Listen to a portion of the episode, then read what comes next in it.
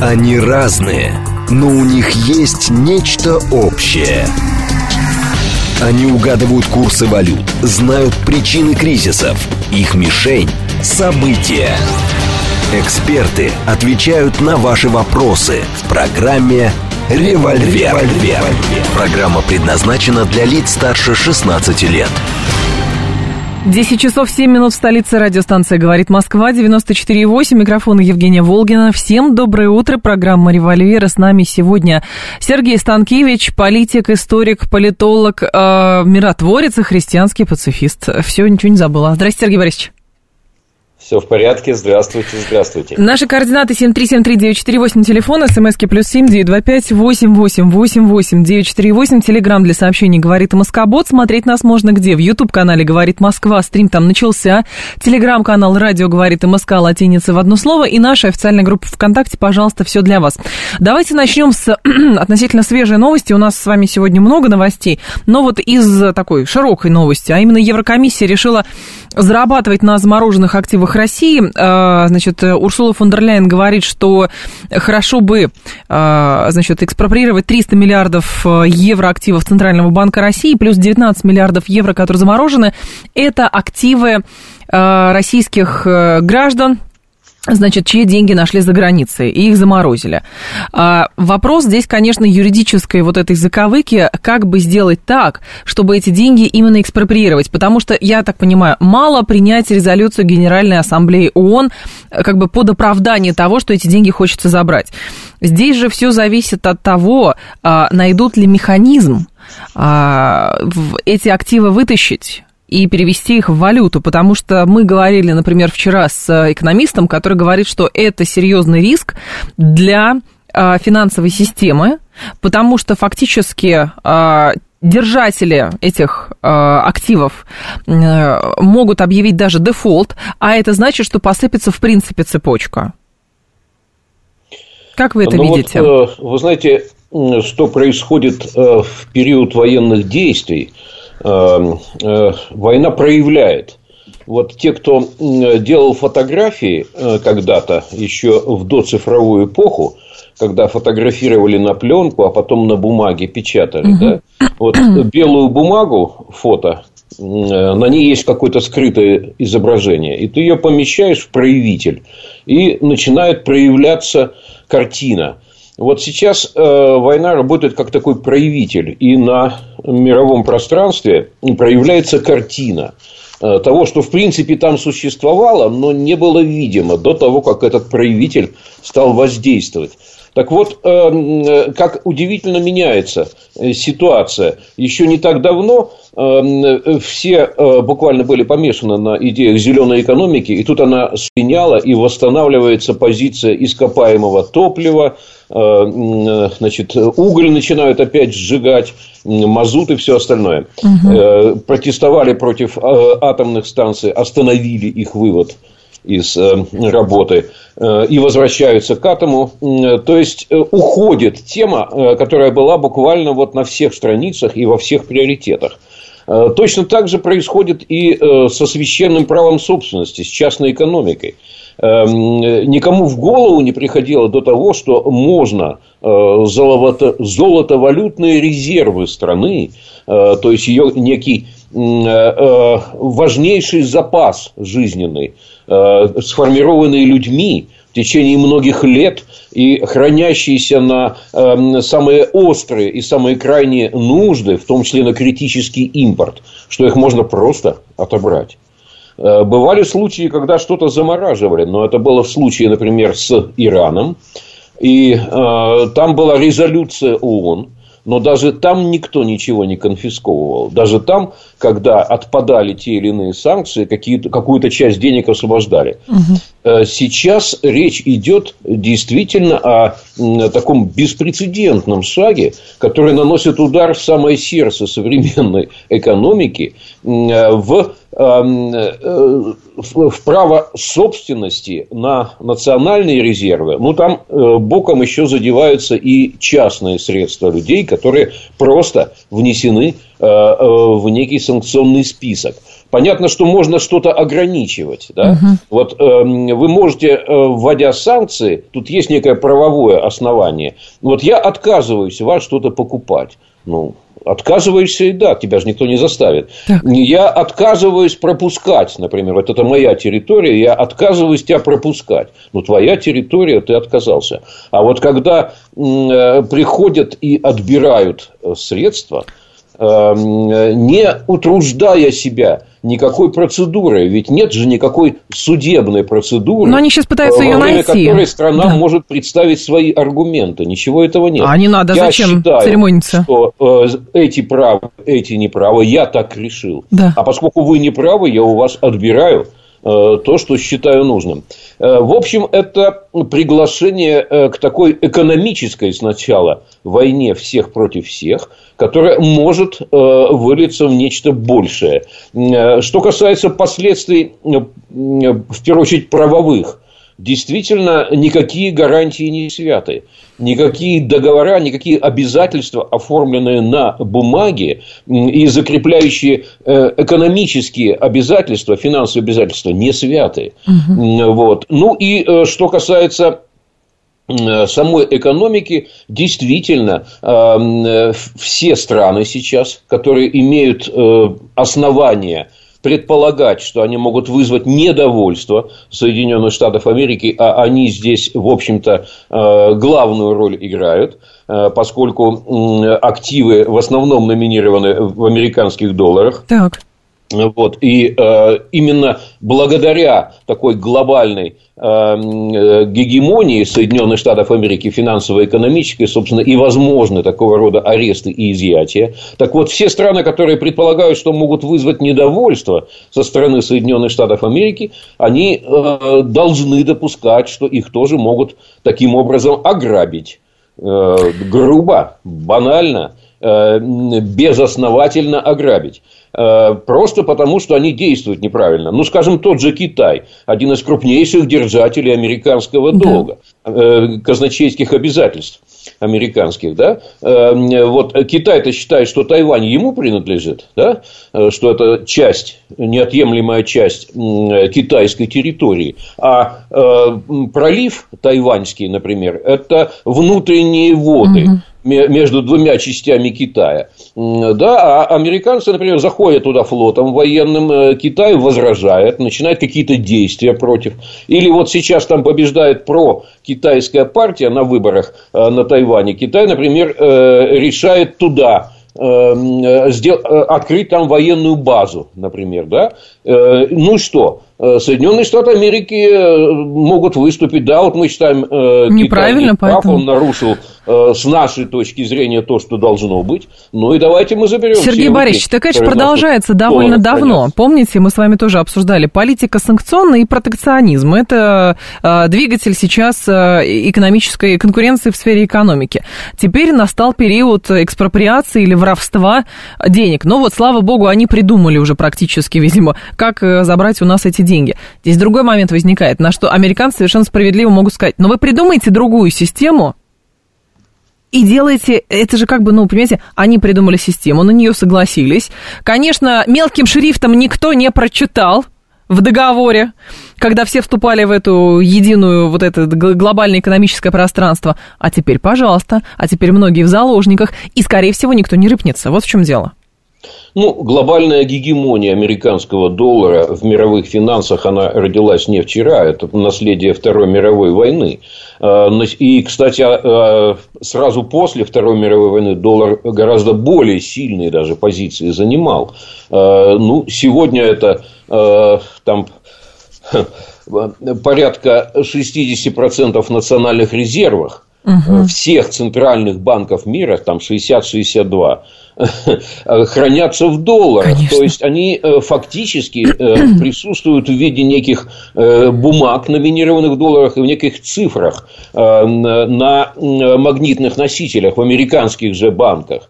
То есть это можно изъять. То есть 62% национальных резервов всего, всех центральных банков мира могут быть в принципе изъяты. Только потому, что так решили. Шантаж, угроза, Штаты. манипуляция. А если им понадобится под это дело какая-то чисто символическая резолюция Генеральной Ассамблеи ООН, то они это, видимо, могут продавить. Хотя в той резолюции, которая в данном случае была угу. принята, ни слова нет о том, что можно какие-то золотовалютные резервы. Этим знаете, как могут воспользоваться? Так как резолюция Генеральной Ассамблеи носит рекомендательный, а не обязательный характер, это, в общем-то, а, может стать некой юридической лазейкой, когда, понимаете, ну, с точки зрения европейского права, да, экспроприировать ничего, выкрадывать ничего нельзя, ничьи деньги, но отдельно взятое государство, например, говорит, ну, мы вот решили все-таки следовать рекомендациям Генассамблеи ООН, а посмотрите, ООН это все-таки важнее, чем национальное законодательство, ну, что-то подобное. Более того, кстати, про вот эти 300 с лишним миллиардов, здесь любопытно, конечно, фон дер Ляйен говорит, мы направим на помощь Украине и так далее. Я думаю, там просто деньги в кредит будут Украине даваться, как обычно, и все. Другое дело, что 700 миллиардов евро уже потратил Евросоюз на преодоление энергетического кризиса, а тут, пожалуйста, 300 миллиардов лежат и, и манят.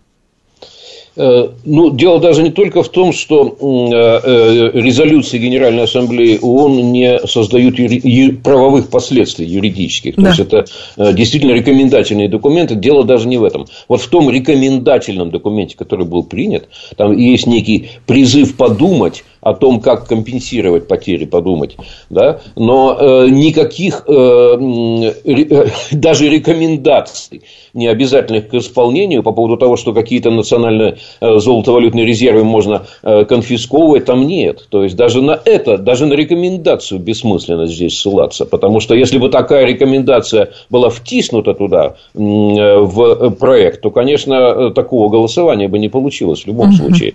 Значит, конечно, конечно, об этом в первую очередь сейчас думают э, в Китае. Э, э, Саудовская Аравия, все основания всего. предполагать, что он может быть следующий. И Арабский Восток. Арабский Восток, шейхи арабские десятилетиями копили деньги в долларах, причем держали их в основном в американских банках. Э, за продаваемую нефть. И теперь у них есть все основания подумать об альтернативе. Кстати, альтернатива, если уж мы тронули эту да. тему, может быть э, по-настоящему только одна. Потому что бежать, например, э, из долларов в евро не очень большой смысл имеется. Потому что и там достанут. А вот куда можно уходить, это в цифровые валюты центральных банков не э, в криптовалюты, э, которые сегодня есть, а завтра нет, их следа не найдешь, да, а э, в цифровые валюты центральных банков. Китай, предвидя эту ситуацию, вот последние уже практически 10 лет, а 5 лет в активном тестовом режиме отрабатывает цифровой юань. И одновременно над этим же работают порядка 70 центральных банков мира над своими вариантами официальных государственных цифровых валют. Интернет выключат, и все, и никакой цифровой валюты. А почему нельзя в золото-то ну, вкладываться, не понимаю? В такой степени интернет не выключишь. Э, интернет можно выключить применительно к неким платформам, э, там, ну, типа Гугла, э, вот, или Ютуба. А интернет уже достаточно развился, чтобы как средство коммуникации его нельзя было отключить. Так что не пройдет эта штука. А, и в будущем, вот когда эм, э, такие цифровые валюты центральных банков, типа цифрового юаня, над цифровым рублем мы тоже работаем, но хотелось бы услышать, давненько мы не слышали, когда он хотя бы в тестовом режиме у нас покажется, да? А дальше создается эм, биржа, цифровых валют. Она готовится на э, территории Сингапура. И страны получают возможность э, в онлайн-режиме, в режиме реального времени мгновенно обменивать любые цифровые валюты друг с другом, не используя доллара как некий эквивалент и не используя систему передачи а... межбанковских сообщений SWIFT. Сергей Борисович, То есть, Серг... общаясь да. друг с другом напрямую, проводя любые торговые платежи и храня свои запасы Э, в, в интернете. Для коварного Вашингтона. Да варианта. все доступно, Сергей Борисович. Я просто, знаете, как есть такая точка зрения, что если бы у нас эти деньги вкладывались изначально в физическое золото и хранились, никто бы даже не заикнулся на тему того, что можно что-то заморозить. Вот и все. А когда вы говорите про цифровые, ну, понимаете, там, Мавроди просто аплодирует со Стапом Бендером. Когда вы говорите, давайте какая-нибудь биржа, тем более цифровая, которая завязана на электричество, на интернет.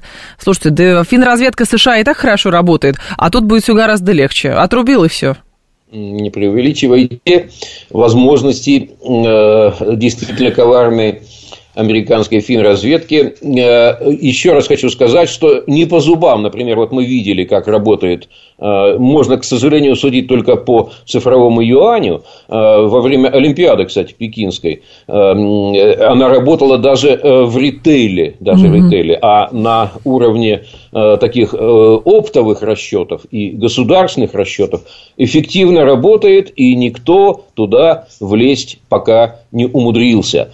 Что касается монетарного золота физического, Россия и так скупала золото достаточно активно в последние последние годы, э, занимая э, время от времени, в отдельные годы занимая первое место в мире по темпам скупки золота, а соревновалась она в этом э, замечательном спорте с Китаем который то же самое делал. И у нас довольно значительные запасы монетарного золота. Проблема только в том, что ты на ящик золота не повезешь его, чтобы куда-то купить какие-то предметы критического импорта для нас. Эм, Иран, кстати, иногда вынужден был это делать. Они возили самолетами золото в ящиках э, в Ну, слушайте, мы оказывали кому-то услугу по перевозке золота. Покупать. Но это не выход для такого государства, как Россия. Э, поэтому э, все-таки будущее за цифровыми, цифровыми валютами центральных банков. И я бы крайне угу. рекомендовал нашей Государственной Думе озаботиться, послушать эту тему э, и э, посмотреть, как продвигается работа над цифровым рублем. 300 а, миллиардов – это что-то вроде депозитов в банке, когда ущерб США и НАТО превысит 300 миллиардов, проект Украины станет заведомо убыточным и закроется, говорит наш слушатель. Да нет, к сожалению, не так все просто. Эти 300 миллиардов не только в деньгах, они в, раз... в различного рода других активах. Угу. А, вот, в том числе и э, в э, бумажных активах. Эм, э, они достаточно уязвимы в любом случае, как оказалось. Хотя, эм, если бы, э, видимо, Центральный банк был э, как-то заранее оповещен о предстоящих испытаниях, может быть, он эм, и даже не может быть, а наверняка бы он предусмотрел средства защиты. Но пока вот то, что потеряли, то не до конца, но потеряли. И все-таки что-то мне подсказывает. Вот эти призывы сейчас звучат. Урсула э, фон дер Ляйен э, выступает э, достаточно активно с этой идеей. И вообще эта активность вопросы какие-то создает. Почему, собственно, она делает эту тему такой ведущей для себя? Почему именно эта дама именно в этой должности является главным драйвером идеи конфискации денег российских. Но мне кажется, что при реализации этой идеи э, она в какой-то момент остановится, затухнет, они не договорятся о механизме. Потому что э, создать прецедент э, а внесудебной конфискации национальных резервов. Это, ребята, вам не шутки. Создать прецедент экспроприации собственности. Э, по мировой финансовой системе э, и последствия не расхлебаешь никогда. Поэтому я думаю, что когда э, перейдут к практическим шагам, э, то э, откажутся страны участвовать во внесудебной конфискации, понимая, что это может коснуться каждого, э, будут пытаться создать какой-то судебный механизм или квазисудебный, и на этом все застопорится надолго.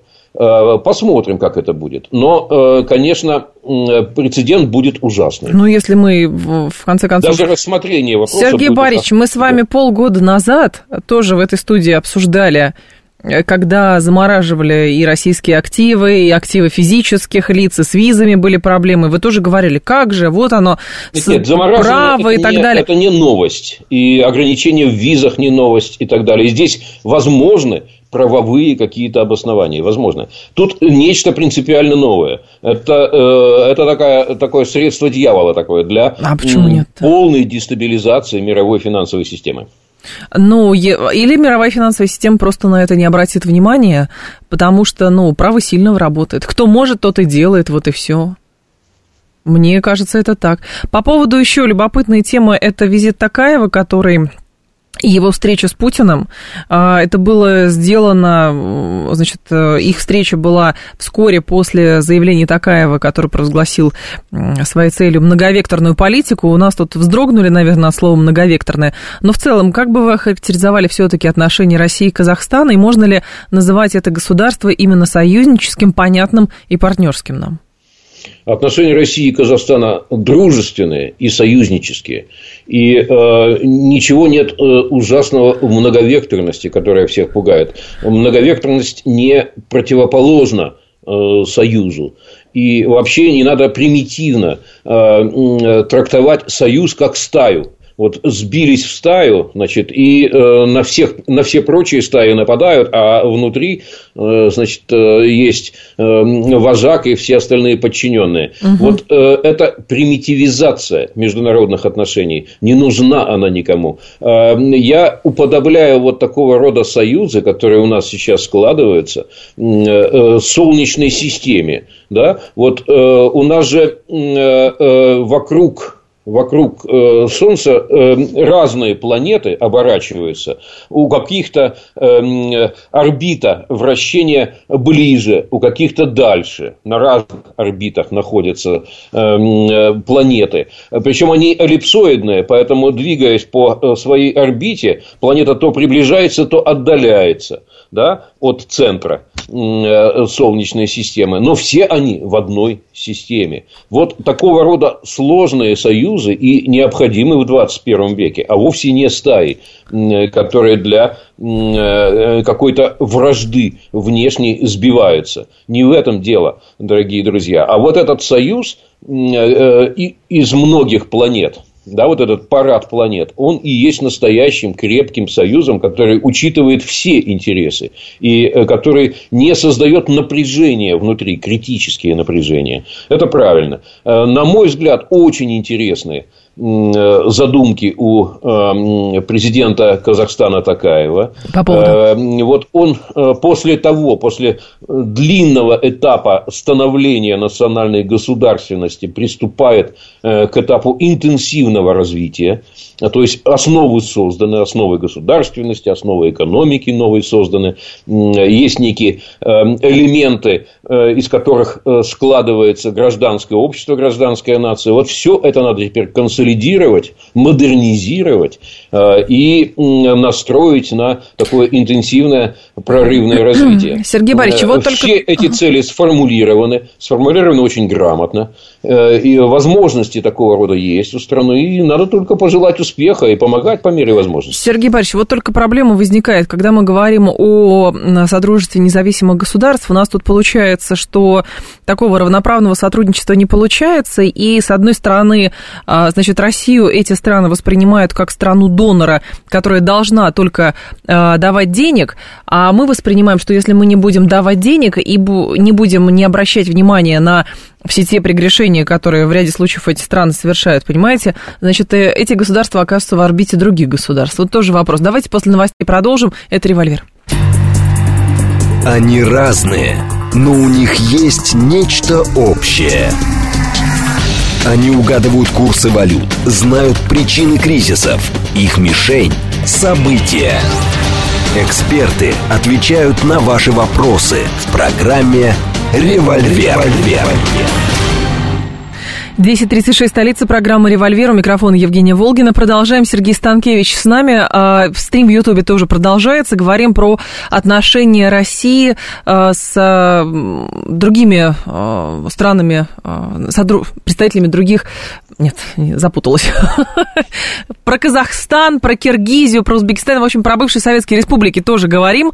Про представителей Содружества независимых государств. Вот так, прошу прощения. Ну, про Содружество. Про, про Содружество говорим. И в рамках вот... которых есть разные интеграционные объединения. Сергей Борисович, а что нам да. надо от этих стран? Потому что, ну, некоторые ваши коллеги сходятся во мнении, что мы сами четко не сформулировали, что же нам нужно от этих государств. В итоге получается то, что они делают, нам не нравится, а, соответственно, они требуют, там, чтобы нравиться, чтобы мы им нравились, надо больше денег давать, а мы вроде тоже не согласны. Э, значит, э, э, нам нужна, нам нужна искренность на самом деле. Чья? Новая или старая? Нам нужна искренность и взаимность. Так. Вот. Нам нужно, чтобы никто из наших ближайших союзников, например, по ОДКБ, по военному блоку или по ЕАС, это наш экономический блок, или СНГ, это наша такая дискуссионная, широкая, самая рамочная такая площадка, угу. да, чтобы никто не наносил удар ножом в спину, как это иногда случается в международных отношениях, да, эм, и эм, чтобы э, отношения были э, ровными не только тогда, когда у Э, России как лидера всех этих объединений, а мы очевидный лидер совершенно по факту, да, э, когда у лидера этих объединений э, все хорошо и благополучно, когда он в силе и славе, когда он богат и знаменит. Но и в трудные времена, чтобы эти отношения не менялись на холодные, двусмысленные и потребительские. Вот, собственно, нам нужно. Искренность, взаимность, надежность в наших союзнических связях. Ну и, кстати, я не могу сказать, что мы столкнулись с чем-то подобным, вот, крайне негативным каким-то поведением, несмотря на переживаемое страной достаточно сложное время.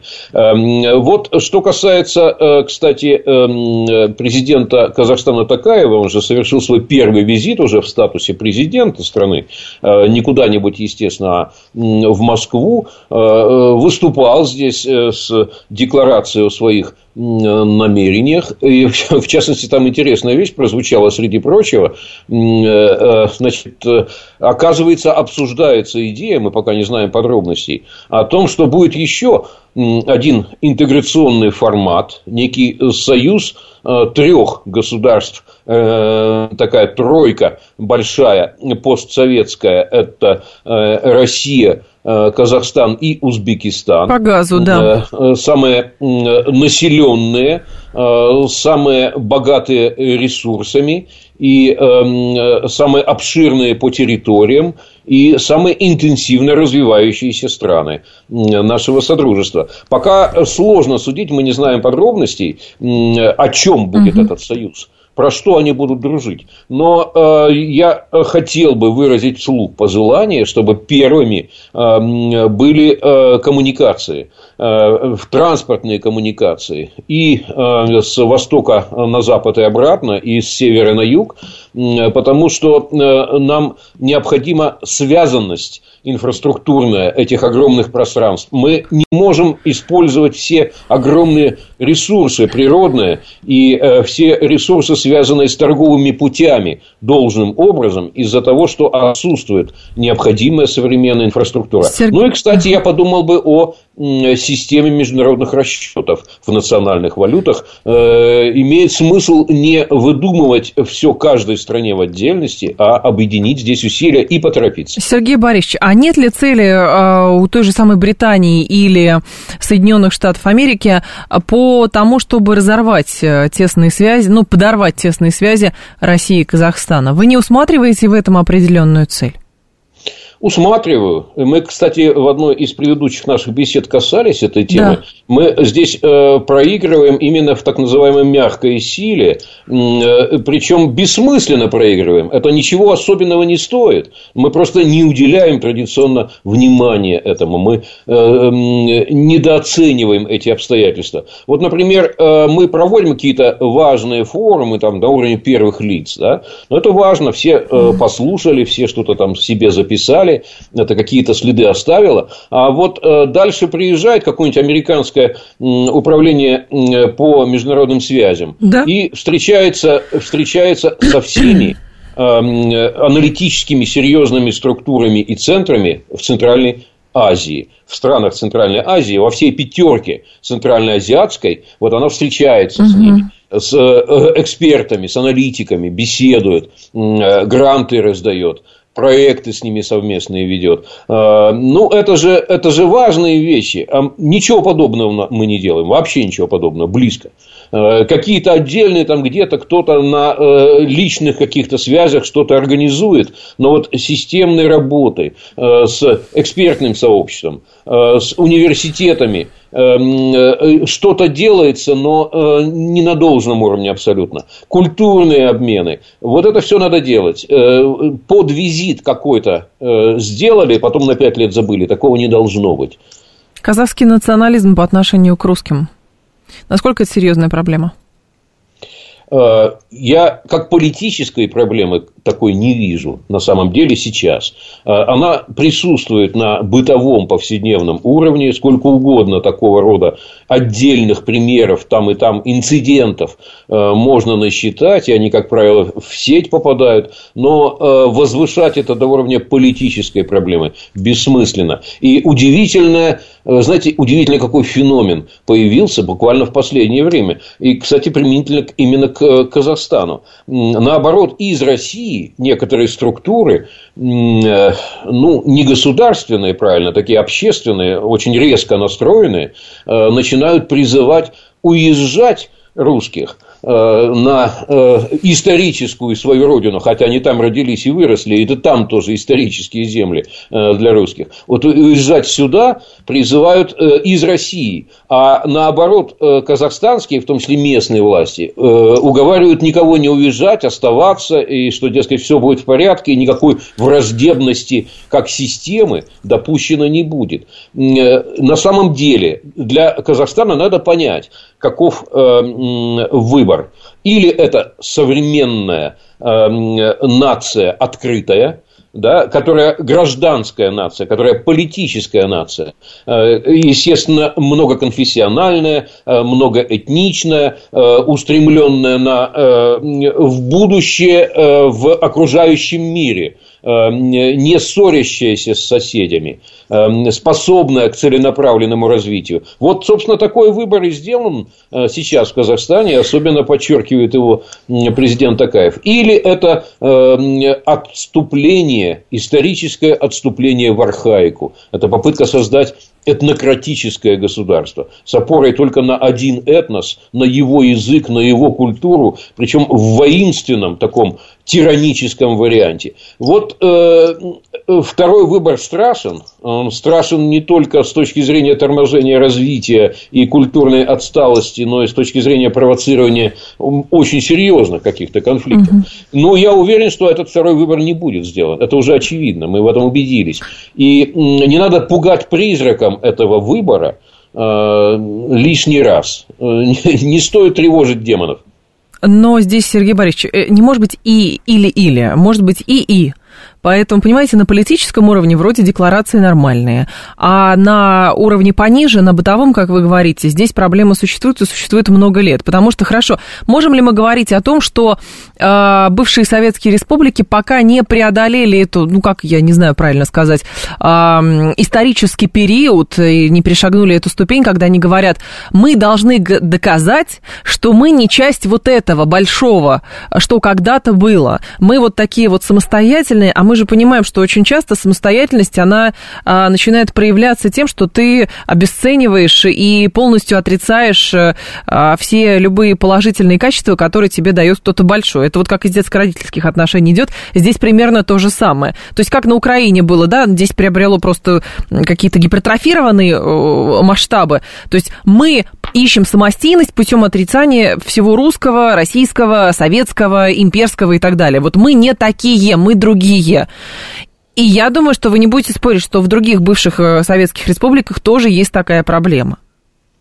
Ну, э, Украина, к сожалению, в какой-то момент сбилась вот на этот стиль э, построения национального строительства, uh-huh. national building. На отрицании, на противостоянии, да. сплочение на отрицании и противостоянии, да, и с э, нарастающими элементами этнократического такого тиранического варианта. Но э, это вовсе не значит, что э, как вирус это должно распространяться и на э, другие страны. Э, иных примеров такого рода э, за э, вот последние годы я не вижу. Что касается того, чтобы как-то этому противостоять. Все-таки должно быть более интенсивным общение. Э, общение не только на уровне э, политическом, общение на уровне эм, Культурном, э, понятно. простых граждан и общение на уровне культурных и иных профессиональных сообществ. Вот этому надо способствовать совершенно сознательно. Угу не полагая, что это стихийно само произойдет. Нет. Все, кто хотел что-то доказать, за 30 лет доказали уже. Доказывать э, э, вот сейчас уже никому ничего не нужно. Э, по потребности не нужно. Искусственно как-то нагнетать ситуацию можно, потому, потому что для политиков примитивных это самый простой хлеб. Вот самая простая возможность как-то выдвинуться, обратить на себя внимание, нужно что-то экстремистское такое, националистическое. Ну, да э, заявить угу. в публичной сфере, и тебя тут же заметили. Э, значит, можно этому противостоять, нужно этому противостоять. И, кстати, должна появиться, раз уж мы говорим на эту тему, новая дипломатия России, адресованная именно вот ближайшим союзникам.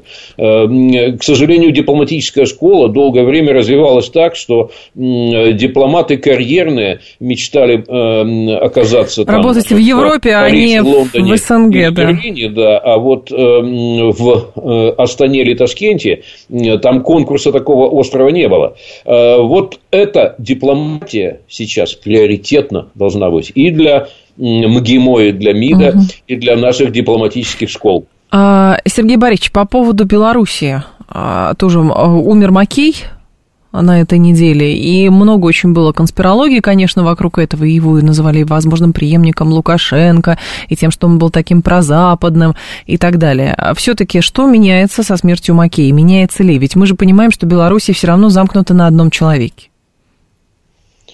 Ну, я как раз вот только что вернулся из Минска, я как угу. раз был в эти дни там. Э, что касается Владимира Макея, несомненно, он был э, выдающийся политик, пробелорусский, хотя э, про него, э, над ним был такой ореол некий прозападности. Но это тоже от такой достаточно примитивной трактовки, что пробелорусским, а также пророссийским можно быть только по одному стандарту. Не так это, дорогие друзья. У нас сложные государства и сложные времена. И э, искусство политики, э, ну, в 21 веке уж точно, это управление сложностью. Э, вот, поэтому э, тот же самый Владимир Маккей, мне с ним э, ну, в последние годы не доводилось, а в ранние годы доводилось встречаться. Так вот, он был действительно пробелорусским политиком, но он был человеком адаптации и диалога. Вот, кроме того, что нужны политические лидеры, выступающие в стиле, там, условно говоря, бури и натиска, да, ведущие на штурм, Э, нужны люди адаптации и диалога. И э, только тогда политика внешняя политика государства, ну, как и внутренняя, может быть сбалансированной, э, разумной, охватывающей все э, спектры, существующие в обществе, э, если есть и, и то, и другое. Так вот, я, я что думаю, что никакой принципиально новой внешней политики у Беларуси в связи с этой потерей не появится, а востребованность в человеке на самом верху, в том числе в дипломатической сфере, человеке э, дипломатии диалога и адаптации, она сохраняется, и, видимо, будет найден просто другой человек в этом плане. И, кстати, что любопытно, нечто подобное происходит и в России в связи с Алексеем Путриным. Вы смотрите, как интересно, он э, именно в этот момент угу. покидает счетную палату, перемещается в передовой верхнего уровня российский частный Пока бизнес. не официально, но поговаривают да. Нет, нет, он уже подтвердил это угу. совершенно официально. Более того, и парламент уже практически выразил свое согласие на это перемещение. Значит, не потому, что потеряла свое значение счетная палата, нет, туда наверняка найдется еще один счетовод, а потому что есть востребованность на э, Алексея Кудрина в другой роли. Причем э, это мои предположения. Посредник, Никаких переговорщик. Там особых знаний на эту тему у меня нет личного плана. Но предположение следующее. Во-первых, э, сама по себе структура Яндекса крайне важна сейчас для нашей экономики. Не только потому, что там какие-то услуги Яндекс необходимые оказывает. Яндекс – это еще, дорогие друзья, и своеобразный инкубатор и генератор – для российского среднего класса. Ведь почему наша экономика российская так мало просела? Хотя ей все сулили полный обвал в санкционной войне. Все сулили. Э, сулили пустые полки в магазинах, потому что магазинные запасы обычные, но они 3-4 месяца. А у нас с момента начала активной такой военной фазы 9 месяцев прошло. То есть, давно mm-hmm. уже те оперативные запасы, которые были на начало конфликта, они все должны быть исчерпаны. Но у нас нет э, никаких там карточек продуктовых там, или э, товарных. Да? У нас не пустые полки магазинов. У нас э, продолжает работать и сфера сфера э, торговли, и сфера услуг, и многие другие сферы. Почему? Удивительная адаптивность проявилась, потому что существует средний класс. Потому что кроме крупнейших наших компаний, которые в основном торгуют нефтью, газом и металлами, эм, вот, э, э, есть еще и вот этот важный адаптивный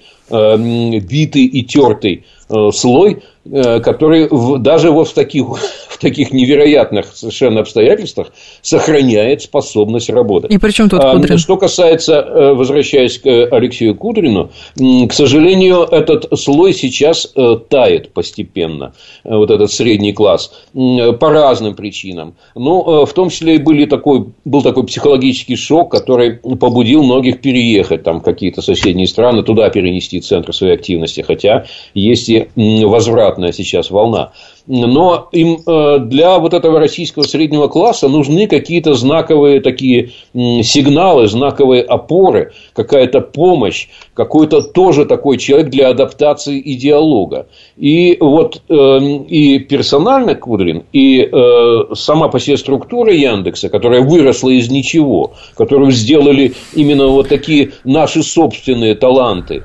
да, которые не хуже, чем какие-нибудь там Илоны Маски, да, э, и Билла Гейтса, может быть, просто развернуться им вовремя не дали. Так вот, э, эти самые э, молодые, активные, предприимчивые и в самом Яндексе как структуре, как в структуре видят определенные образцы и э, вот в том, что э, может делать и говорить в этой сфере. Подождите, а как э, Кудрин связан с, со средним классом, не понимаю. Многие тут наоборот говорят, что уход Воложа как раз э, в то же время там спровоцировал какой-то, в общем, Э, негативные эмоции у представителя этой сферы. Но Кудрин, ну, он опытный аппаратчик, да. Но можно, конечно, по-разному воспринимать, что вот у нас был Чубайс, которого назначили на какую-то должность, чтобы он там каким-то посредником был в каналах коммуникации между Россией и Вашингтоном. А Чубайс благополучно уехал из Российской Федерации а, по каким-то там своим причинам. Теперь что, очередь Кудрина пришла? Он единственный вот этот вот проводник между Россией и Западом или что? Как вы это видите? Я вижу роль Кудрина в первую очередь вот, э, э, в том плане, в котором я сказал, то есть внутреннюю роль его вижу. И она действительно очень важна для стабилизации, для правильной ориентации э, нашего сохраняющегося пока еще, к счастью, среднего класса. Будет ли у Кудрина еще и внешняя роль? Не исключаю, кстати. Не исключаю. В этом плане я готов согласиться, что, может быть, вот э, те отдельные задачи диалоговые какие-то э, неформального общения с возможными партнерами на Западе, э, который должен был выполнять Анатолий Чубайс, но уже не выполняет, может быть, они перейдут к Кудрину. Но здесь пока особого простора для такого рода неформальной дипломатии демократии не наблюдается, а, потому что перелом должен произойти от острой конфронтации а, к какому-то а, коллективному поиску дипломатического урегулирования. Возникнет такая обстановка, откроется поле для активной работы. Но пока вот такой готовой площадки для, то, чтобы, для того, чтобы Кудрин во внешней политике себя проявил, ну, не наблюдается. Но не исключаю на будущее. И, может быть, и расчет на это какой-то заранее так с запасом делается. А с другой стороны, может быть, это как раз признак э, дальнейшего огосударствления вообще всех сфер в Российской Федерации, а, потому что, ну, Кудрин э, верный человек, э, опытный государственный менеджер, поэтому, пожалуйста, Волош уехал, был частником, был бизнесменом исключительно, а Кудрин все-таки еще и политик. Вот, пожалуйста, такая сфера там, информационных технологий очень критическая для нас, очень важная. Вот, пожалуйста, и поставили человека, который точно совершенно верный и, в общем, и понимает, что к чему. Поэтому я не вижу здесь никакого взаимо- взаимосвязи с тем, что среднему классу надо дать какой-то сигнал через то, что назначили Кудрина, и поэтому что, приезжайте, хватит штурмовать Верхний Ларс, так что ли? Ну, не знаю. А, значит, э, на самом деле э, он будет неким э, сигналом и маяком, я в этом не сомневаюсь. Может быть, ну, вы не увидите, главное, чтобы средний класс это увидел. И я его всячески призываю на этот счет присмотреться к этому новому, к этой новой роли Алексея Кудрина. Что касается Волода. Так, Сергей Борисович... Удивительно талантливый, удивительно талантливый технолог. Так. Э, прекрасный организатор э, с огромной э, интуицией, вовремя все угадавший, вовремя так, выстроивший стратегию развития, но он был не публичной фигурой, он не транслировал как, каким-то образом свои идеи, он не вел диалога ни со своим классом, ни с обществом в целом. Вот здесь, может быть, мы увидим все-таки иной стилю нового лидера Яндекса. Ну, я, во всяком случае, на это надеюсь. И буду э, разочарован, если этого не произойдет. Так Сергей Борисович разграничил, что он относится к среднему классу, а я нет, потому что я не вижу никаких сигналов, которые должен увидеть средний класс в назначении Алексея Кудрина. Создавайте свою радиостанцию и, и что? сразу поймете, каков хлеб среднего класса. Каков хлеб среднего класса, понятно. Спасибо, Сергей Борисович, большое вам за советы, которые вы даете, но нас и так неплохо кормят. 7373948, телефон прямого эфира, 7373948, по коду 8495. Так, а наши слушатели говорят по поводу мягкой силы. Представитель США приезжает, говорит элите, если вы нас не поддержите, заморозим ваши счета. Мне кажется, сколько бы мы внимания не оказывали каким бы то ни было странам бывшего Союза, результат будет один и тот же. Нам-то надо всегда ждать удара в спину. Э, да, э, я не отношусь к силопоклонникам, к секте силопоклонников тоталитарной. Э, когда представители США приезжают от Госдепартамента, они что-то могут в МИДе там такого произносить действительно. А я так имел в виду, когда приезжают с той стороны угу. представители аналитических структур и э, с азиатскими аналитиками, профессионалами встречаются. Или с той стороны приезжают какие-то серьезные предприниматели с предпринимательским сообществом общаются. Вот эти вещи мягкая сила проявляется в диалоге между общественными структурами. И там диалог никогда не бывает э, ультимативным. Э, Понятно. Он должен быть взаимоуважительным. И э, у нас с этим есть проблемы. Сергей Станкевич был с нами. Спасибо, Сергей Борисович. Ждем снова. Далее новости. В два часа к вам вернусь.